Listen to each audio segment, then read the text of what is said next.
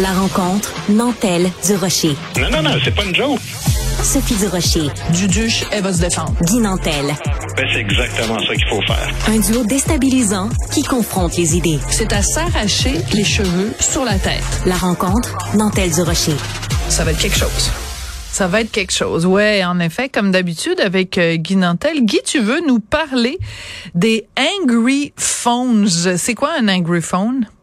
Ben écoute, on, on va d'abord mettre la table avec le contexte parce que c'est un peu euh, technique. C'est que le, le gouvernement euh, en ce moment, les libéraux à Ottawa, euh, font une réforme euh, pour moderniser la loi sur les langues officielles. C'est la loi C13.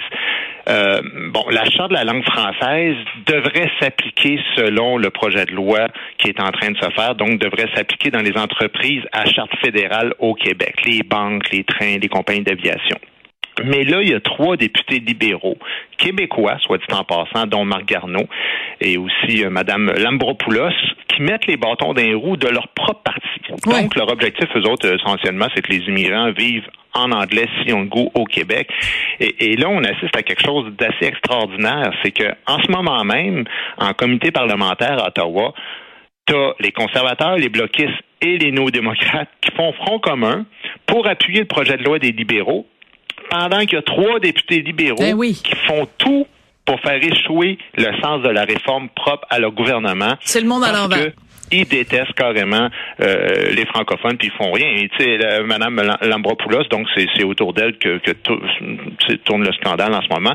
Ben ça, c'est la dame qui a nié ouvertement le déclin du français il y a quelques années. Et déjà, ça, c'est assez, euh, euh, tu sais, malgré toutes les statistiques dont on parlait hier, justement, euh, et c'est assez grave, tu sais, je veux dire, c'est un peu comme si le gouvernement fait une réforme ses lois environnementales, mais en commission parlementaire, tu as des députés qui nient le réchauffement climatique. là. Tout C'est à fait. carrément le même genre de Mais c'est une excellente comparaison. C'est c'est des vraiment euh, donc il y a des climato-sceptiques et elle c'est une euh, une une franco-sceptique, c'est-à-dire qu'elle elle nie le, le fait que le français est menacé euh, de la même façon que quelqu'un nierait que l'ours blanc euh, est menacé sur euh, les, les, les icebergs.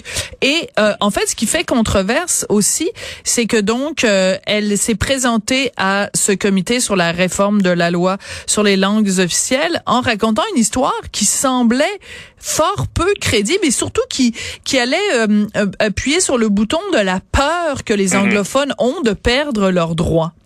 Exactement, puis c'est ça, là, j'y arrivais. Donc, elle, ce qu'elle a fait, c'est qu'elle a raconté qu'il y a une nébuleuse grand-mère dans sa circonscription euh, d'une nébuleuse électrice, euh, donc on n'a ni une ni l'autre, là, qui s'est fait refuser d'être servie en anglais par un médecin qui était bilingue avant l'adoption de la loi 96, mais qui maintenant refuse de parler anglais à cause de la loi 96. Euh, et tout ça, évidemment, pour faire, encore une fois, état de la xénophobie euh, génétique dont souffrent les Québécois. Et c'est tout à fait faux et illégal. C'est quelque chose, c'est, écoute, c'est écrit noir sur blanc, c'est un droit qui est garanti. Tu Ben peux oui. en anglais ou en français. Le Collège des médecins le dit. Et donc, comme tu dis, c'est encore une campagne pour faire peur au monde et évidemment pour continuer de dire à quel point les francophones, c'est des gros méchants qui veulent juste écœurer le monde alors qu'au fond, ils veulent juste sauver le français puis protéger euh, leur langue puis leur culture.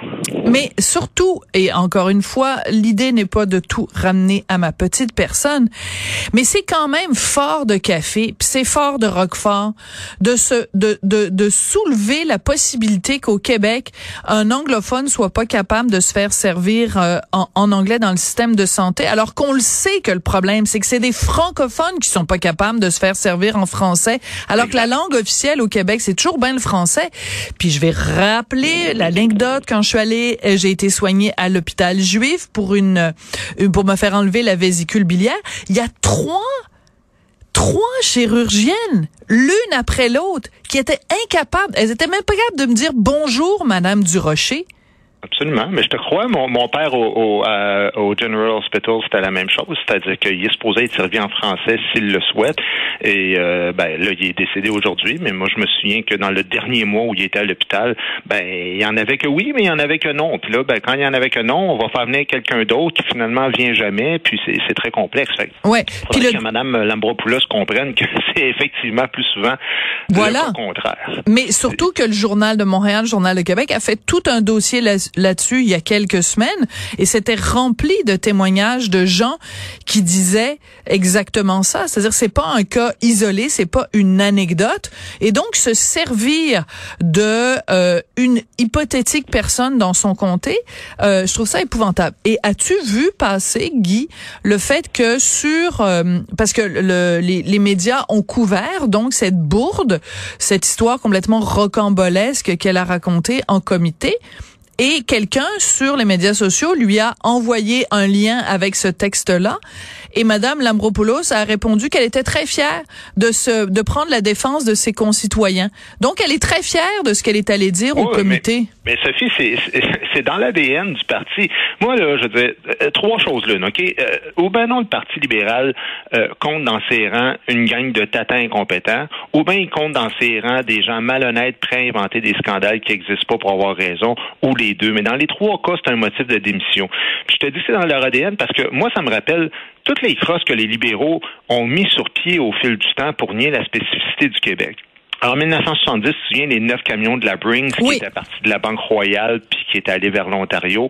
Ben ça, c'était pour faire peur aux Québécois. Le Love In, là, ils ont menti sur les dépenses qui étaient permises mm. pendant la, la, campagne, mais ils en ont pas fait de scandale. Ils s'en fichent. Au niveau de la morale, ils s'en fichent. Le scandale des commandites, un tiers de milliards de dollars détournés de fonds publics pour contrecarrer les souverainistes. Mm. La loi sur la clarté référendaire encore une fois, c'est un gros mensonge parce que selon le droit international puis l'ONU, tous les peuples du monde ont le droit de déterminer à l'autodétermination et c'est absolument pas un autre peuple de faire de l'ingérence là-dedans. Mm. Mais l'idée, c'est toujours de faire peur aux Québécois et ça fonctionne. C'est dans l'ADN des libéraux de mentir sans vergogne pour arriver justement à leur fin puis dans le but d'écraser les manifestations nationales des Québécois. Mais tant que les résultats sont là, qu'est-ce que je te dis, ça marche. Ouais, ouais.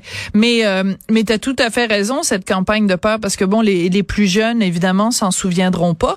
Mais toi et moi qui avons vécu et le référendum de 80 et celui de 95, on se rappelle fort bien ces espèces d'épouvantails qu'on nous sortait en nous disant, oh mon Dieu, ils vous, tu les, les faisaient croire aux personnes âgées qu'ils auraient plus de pension que, alors que la pension elle venait du fédéral, mais avec quel argent? Avec quel argent il vient? Viennent les, les, les pensions euh, de vieillesse? Ben avec notre argent, c'est nous qui envoyons de l'argent à Ottawa. Arrêtez de nous dire qu'on le recevra plus quand on va être un Québec indépendant. Le jour où le Québec va être indépendant, c'est toujours bien l'argent des Québécois qui va être versé au gouvernement québécois, qui va nous, nous, verser nos pensions de vieillesse. Bref, euh, je m'enflamme. Je devrais. L'arrogance qu'elle a de justement de répondre ce, que, ce dont tu parlais, tu sais, moi ça me fait bien rire parce que quand un député, puis ça s'applique autant au Québec qu'au Canada, là, quand mm. un député rapporte des cas personnels qui sont vérifiables, euh, mais qui ont absolument aucun sens. Là. Ça tient pas debout. Il devrait y avoir un mécanisme d'enquête qui fait qu'on peut aller au fond des choses dans ces affaires-là. Quand il y a des campagnes de peur et qu'on peut pas aller au fond des choses et faire vraiment une enquête, parce que je faisais le lien avec les camions de la Brings, parce que c'est comme euh, c'est comme 30 ans plus tard, euh, le seul photographe sur place, qui était le photographe de Gazette, ben, avait raconté justement que c'était arrangé avec le gouvernement du Canada pour faire entrer Robert Bourassa en 70 pour éviter que le Parti québécois gagne. On, l'a su, mais s'il y avait eu une enquête dans le temps, ben là, à ce moment-là, ça change les choses. Mais quand les gens font ce que Mme Lambropoulos fait, il se passe rien. Il n'y a pas d'enquête et le mensonge a son effet. Puis, puis dans le fond, moi, je vais même plus loin que ça, Sophie. Je te dirais même que, d'après moi, là, c'est même quelque chose qui est peut-être pensé par tout le, tout, par, par Justin Trudeau. Lui, il a le rôle du bon cop en ce moment. Il fait comme écoutez, moi, je veux la faire, la réforme, mais il y, a un, y a un bad cop là, dans patente qui fait que ça peut pas avancer. Voyons donc, comment ça peut être logique que 157 des députés de Trudeau sont d'accord, que les trois partis d'opposition sont d'accord, puis qu'en ce moment même, il y a trois backbenchers, eux autres qui paralysent tout le Parlement par rapport à cette question-là. Si Trudeau a le moindrement d'autorité sur son, sur son parti, il va mettre ce monde-là au pas, non? Ouais, non, t'as tout à fait. Euh, tu, soulèves toutes sortes de bons, de bons arguments et de bonnes. Euh, en fait, tu poses des bonnes questions. Euh, dans sa chronique d'aujourd'hui, notre, enfin, notre collègue Antoine Robitaille parle justement des angry phones. Alors donc des angry phones, c'est un jeu de mots évidemment. Euh, anglophones, donc angry, donc des, des anglophones en colère. Et moi, je pense que c'est important de reconnaître que oui, il y a euh, une partie de la colère des anglophones qui est légitime. C'est-à-dire que quand euh, tu es habitué à ton petit privilège, puis que tu te fais dire, ben, à partir de maintenant, quand tu vas dans un cégep anglophone, tu vas être obligé d'avoir un certain nombre de cours en français, je conçois que ça peut être... Euh, dérangeant dans le sens que on change tes habitudes, on change ta routine, on, on hausse le niveau d'exigence. Mais ce qui n'est pas légitime, c'est d'inventer à la loi 96 des provisions qu'elle n'a pas. Et, il raconte Antoine dans son texte euh, des, des, députés qui avaient dit ben il va falloir euh, faire des amendements à la loi 96 euh, pour protéger les droits des anglophones mais Antoine, il leur a posé la question, mais c'est quelle, c'est quelle euh, partie de la loi qui est dangereuse? Puis ils étaient évasifs, ils sont pas capables de nommer quelle partie dans la loi 96 menace les, anglophones dans les domaines, dans les systèmes de santé. Donc, ils, ils, il se, ben, c'est toujours C'est, toujours des espèces de ouais, je connais quelqu'un qui a eu de la misère à un moment donné. Mais là, on fait pas les lois autour de spéculations aussi vagues que ça. Puis c'est pour ça que je te dis, si on peut pas enquêter vraiment, retrouvons-la cette, cette fameuse dame qui a une grand-mère, puis retrouvons-la la grand-mère, puis allons voir ce médecin-là. Puis ben oui. on va se dire, au badon, on va se dire, les libéraux, c'est des maudits menteurs qui inventent n'importe quoi. Au badon, on va se dire, hey, la réforme de cette loi-là, la C13, là, a pas de sens parce que regardez les failles qu'il y a. Parce que moi, je suis pas d'accord à ce qu'un anglophone puisse pas se faire servir en, anglais quand c'est une question de médecine. Mais en même temps, quand tu ramènes ça à l'éducation, ben là, je ne sais pas parce que tu sais, moi, je me dis, j'ai quand même fait une soixantaine de pays dans ma vie, puis j'ai jamais vu de minorité qui ne parle pas un mot dix mots de la langue quand c'est la seule langue officielle d'un pays. Mm. Ça n'existe pas. Je veux dire, les Basques, là, ils parlent espagnol quand même. Mais oui, mais non, tout à fait.